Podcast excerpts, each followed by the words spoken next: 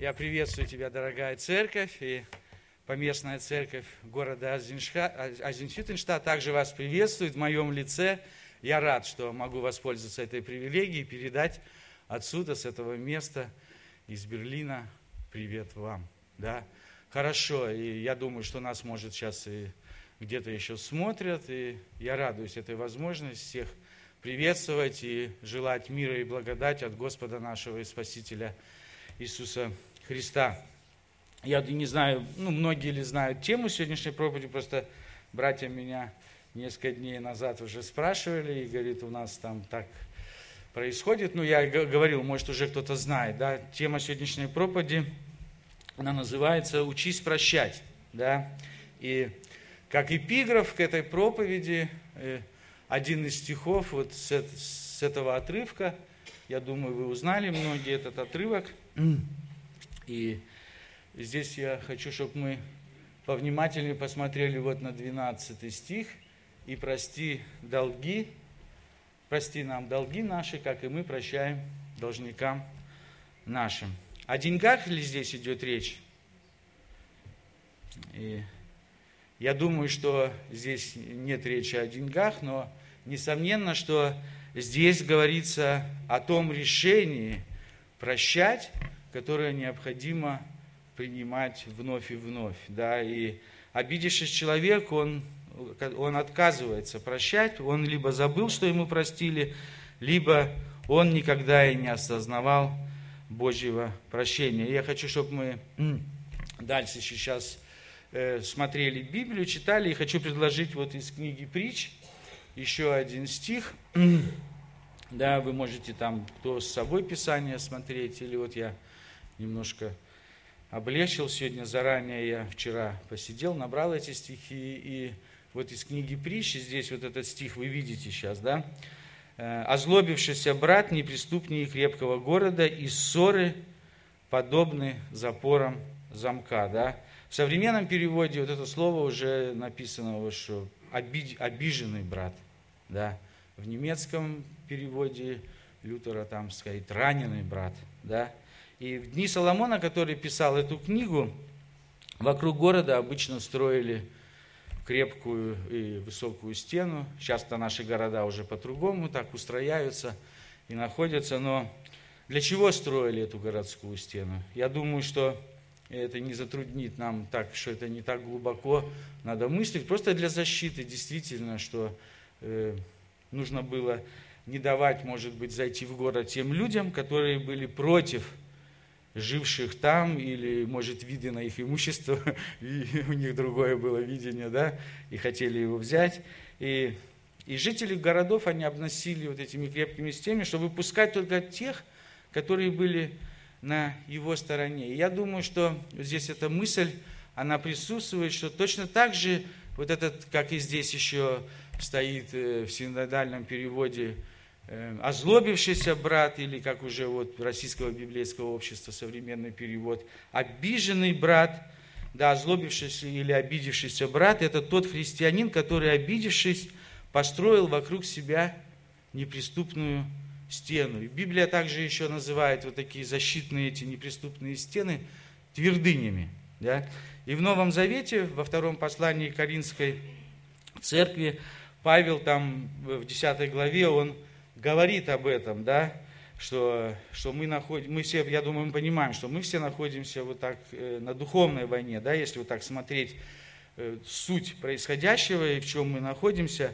И дальше Павел говорит, что здесь в этом отрывке, что вы видите да, на экране, в Писаниях видите, оружие воинствования нашего не плотские, но сильные Богом на разрушение твердынь. Да, и что такое твердыни? Это же может, это духи злобы, это сотрудники сатаны, которые в воздухе? Нет. Нет, твердыни сейчас в этом случае, здесь говорится, это не бесы, это не сотрудники сатаны. Твердыни – это не то, что подразумевается в шестой главе к Ефесянам, да, а Павел здесь прям ответы здесь и дается. Здесь вот как раз библейское определение находится твердынь. Тут написано, вот читаем, что ими не спровергаем замыслы то есть каждую мысль и всякое превозношение, восстающее против познания Божия, и мы пленяем всякое помышление в послушание Христу. Таким образом, вот сейчас мы можем прям знать это определение. Твердыня – это стереотипы мышления, нашего человеческого мышления, которое формируется в глубине нашей души и противоречит Слову Божьему. Да? Поэтому апостол Павел говорит, что и мы пленяем всякое помышление в послушанию Христу. Вы помните, как вы только спаслись? Когда? Как вы только родились свыше? Вы помните, как вы всех любили? Вы помните все это? Но вдруг после этого кто-то что-то вам сделал, какой-то лидер церкви что-то вам сказал, он сделал вам что-то неприятное, поступил по отношению к вам нехорошо, и вы вдруг обиделись. Вы оказались ранены. Вы говорите, мне причинили боль, я не хочу этого больше. Обидевшись человек, как мы читали у Соломона, он строит защитные стены, он обиделся, он не хочет больше, чтобы это с ним происходило. Он не хочет, чтобы с ним опять поступали несправедливо. Потому что если мы даже возьмем светские ну, вещи, и там будет так же, что обида – это реакция человека на несправедливое отношение. И мне причинили боль, и он говорит, так и начинает человек примерно, меня ранили, и он не хочет, чтобы вновь и вновь это вновь случалось. Поэтому и у Лютера перевод, что это раненый брат. И точно так же озлобившийся или э, обидевший брат, у него глубоко в нашем подсознании да, формируется вот тот наш стереотип. То есть та такая мыслительная наша конструкция внутри, что меня ранили, и я не хочу, чтобы это случилось еще раз. Поэтому как такая банальная реакция на вот это строительство вот этой защиты. И теперь просто, а практически это, что мы начинаем избирательно, избирательно относиться к людям и выбирать, кого мы будем любить, а кого нет. И огонь Божий, который горит в наших сердцах, начинает гореть все меньше и меньше, и человек, который обиделся, для него теперь самое главное защищаться. Да? И обидевший человек – это верный кандидат уже на предательство. Иногда мы не совсем до конца, может, и вникаем в весь размах предательства. Да? Зачастую мы просто так иногда по-библейски вот так банально думаем, что, например, если когда речь заходит об предательстве, ну, какой-то вот сразу это как вот Спроси сейчас из зала, какой библейский пример предательства, да, и без сомнения это как вот будет, что это Иуда Искариот, да. Но предательство, оно гораздо шире и больше. И мы уже предаем Иисуса, когда только начинаем уже, начинаем искать свои интересы, да. А это всегда и происходит за счет взаимоотношений. То есть, когда ты начинаешь уже быть избирательным к людям, вот его я буду любить, а его он мне сделал больно, да, я не буду любить. И иногда вот у меня Бог, слава Богу, нас Леночкой Бог детьми благословил, и часто вот дети, они же намного искреннее, чем мы. И когда ну, спрашиваешь, почему ты, она мне сделала больно. И ребенок прямо говорит, это его реакция, да. И в этом плане мы всегда э, ну, уже пренебрегаем той возможностью, что мы можем пойти и что-то вновь и вновь делать, если мы любим. Иисус сказал, любить этому человеку. Но этому человеку мы не хотим уже ничего делать. Мы даже ничего не хотим уже слышать о нем. И мы просто иногда перед другими в этом не признаемся, но внутри, внутри это уже есть. И вот этот разрыв отношений, это отказ отношений. Я хочу, чтобы мы сегодня одну из этих мыслей проповеди мы поняли, что ты уже стал предателем, когда ты уже отказался иметь с кем-то отношения. И если это не проанализировать у себя внутри, как бы, ну, если простым языком сказать, не разобраться в себе в этом, да, внутри, не следить за собой, то предательство автоматически приведет тебя к ненависти. И Библия по этому поводу ясно говорит, да, чтобы мы не заблуждались. Иногда у нас вот эти списки есть и в Коринфянах, и в Галатах, кто не наследует Царство Небесное, да. и так это часто мы на членских слышим, когда увещеваем друг друга, но Библия говорит ясно, что если ты ненавидишь брата, то даже или сестру, то даже не думай, что тебе пребывает жизнь вечная.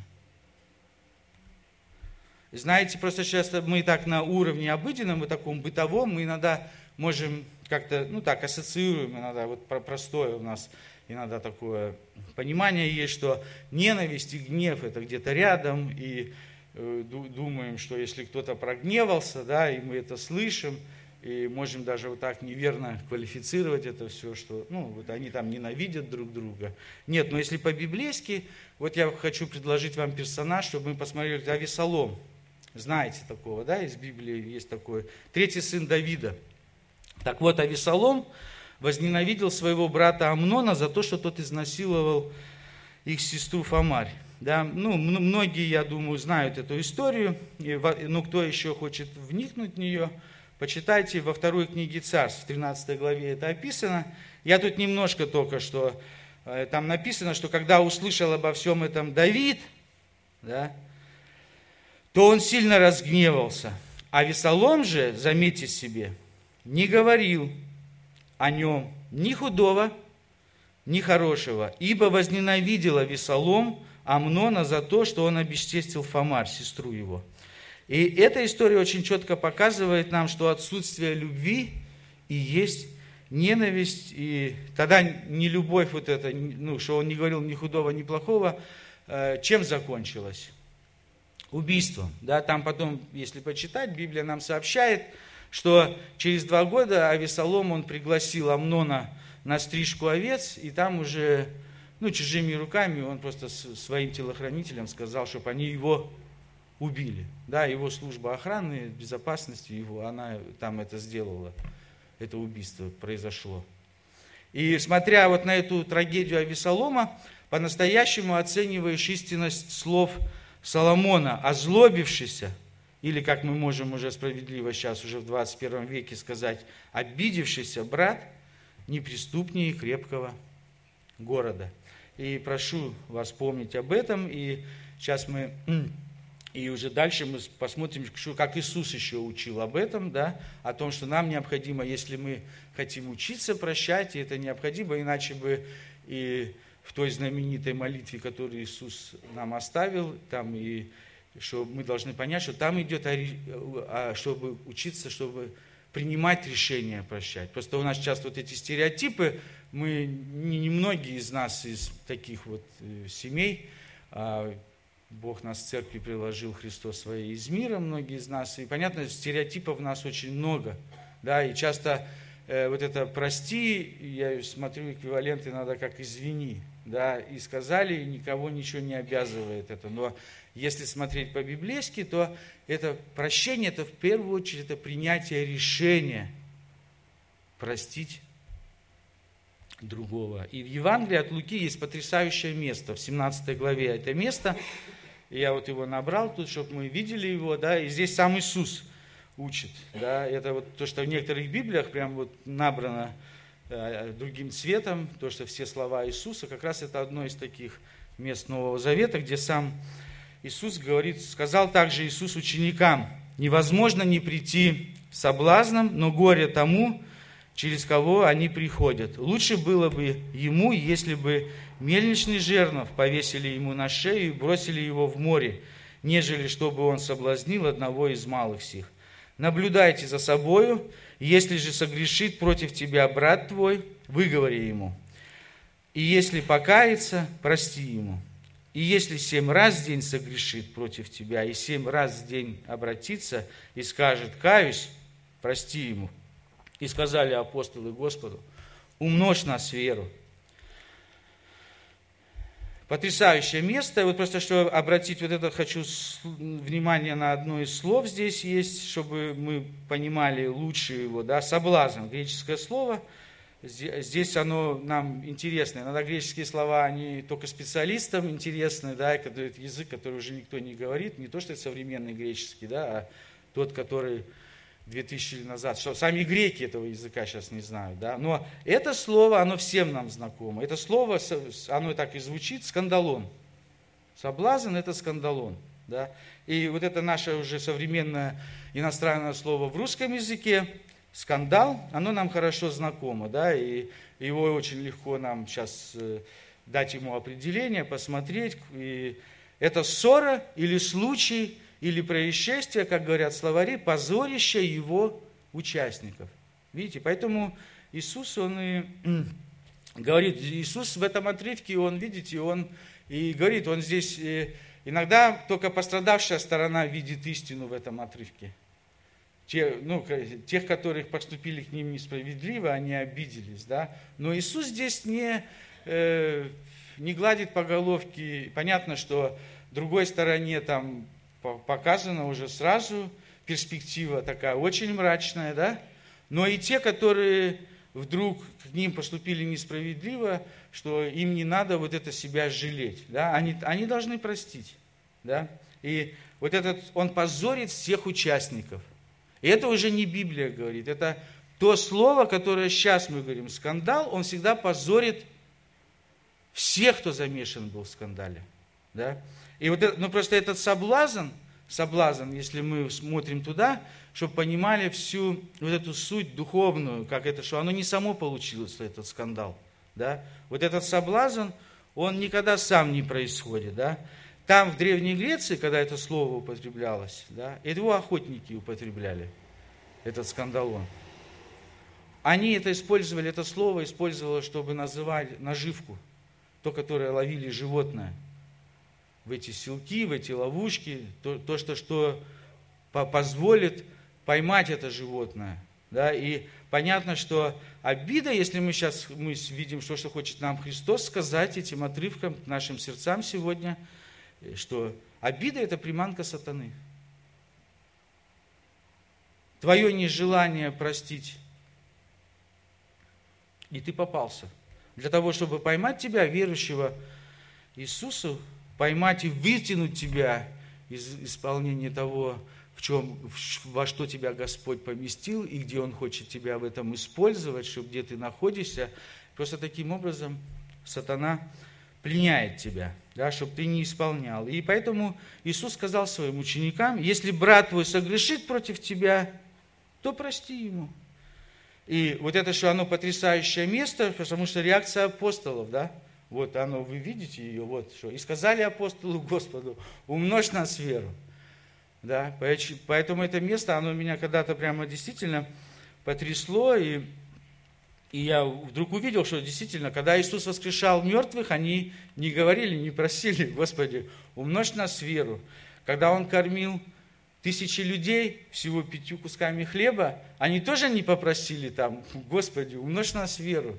Мы, мы хотим, чтобы через эти чудеса, которые ты совершишь через нас, ты прославишься. Да, они не говорили, они не говорили, Господи, умножь нас веру, когда Он успокоил бурю. Они не просили об этом. Но когда Иисус сказал, что когда против тебя поступят несправедливо, тебе не должно будет обидеться, и что ты просто не имеешь права не простить, они сказали, умножь нас веру. Да? Поэтому тема сегодняшней проповеди так и называется, что нам нужно этому учиться. Да? И то решение, которое там за факт, те люди, которые молятся «Отче наш», я не знаю, принимают, но там как факт сообщается, что мы прощаем. И Бог также принимает решение нас прощать. Но это мы знаем из жизни, и я, и ты, мы знаем себя прекрасно изнутри, знаем все свои стереотипы, и знаем все наши модели поведения, как мы там повели себя, и как до сегодняшнего дня, в чем мы находимся, нам необходимо учиться. Поэтому также я, когда братья меня долго спрашивали, ну как это будет называться, я думал, то ли, ну я сказал, учись прощать. Да, тема сегодняшней проповеди. Поэтому в 18 главе также Иисус учит, там, ну там тоже отрывок этому, я небольшой, я только 21 стих набрал. Тогда Петр приступил к нему и сказал, Господи, сколько раз прощать брату моему, согрешающему против меня. До семи ли раз? Видите, он уже какой возросший член церкви был, Петр, да? И вот на фоне своего вот этого великолепного роста духовного, да, Петр решил стать еще на пол головы выше. Видите, он даже говорит, достаточно же, хватит, семь раз. Да, и тогда Иисус немножко показал ему подлинный, куда ему надо расти. Да?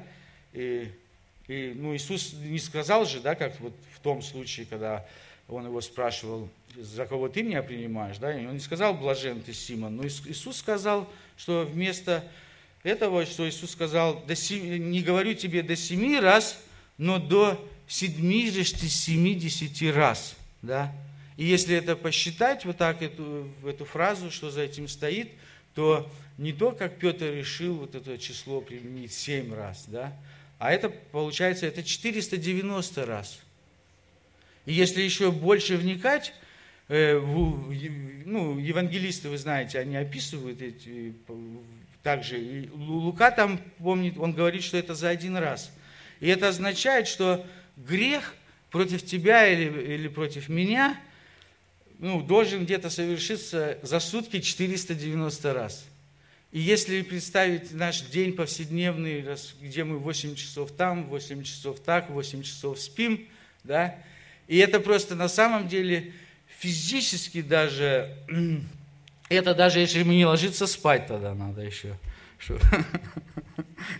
Но это невозможно даже теоретически. То есть, друг, друг, другими словами, Иисус говорит, что мы непрерывны должны быть в прощении. И это та его цель, для чего он это учил и говорил, и то, что сегодня... Э, также я благодарен Богу, что мы можем вот здесь все вместе вникать в Его слова, и благодарен Богу Духу Святому, что Он действительно сегодня нам помогает, и в этом месте, то есть наше прощение с тобой должно быть неистощимым, также неистощимым, как прощение Отца нашего Небесного. Аминь. Аминь. Слава Тебе, Господь, и я благодарен за саму возможность, что мы сегодня могли, я уже соскучился, я уже несколько лет я, наверное, не был на этом месте. И я благодарен Богу, что я сегодня с вами. И самой перспективе мне уже Иван коротко сказал, что и мы сегодня поедем туда с Юрой обратно, в Хьютон. Я уже благодарен, что Бог мне подарил такое замечательное воскресенье.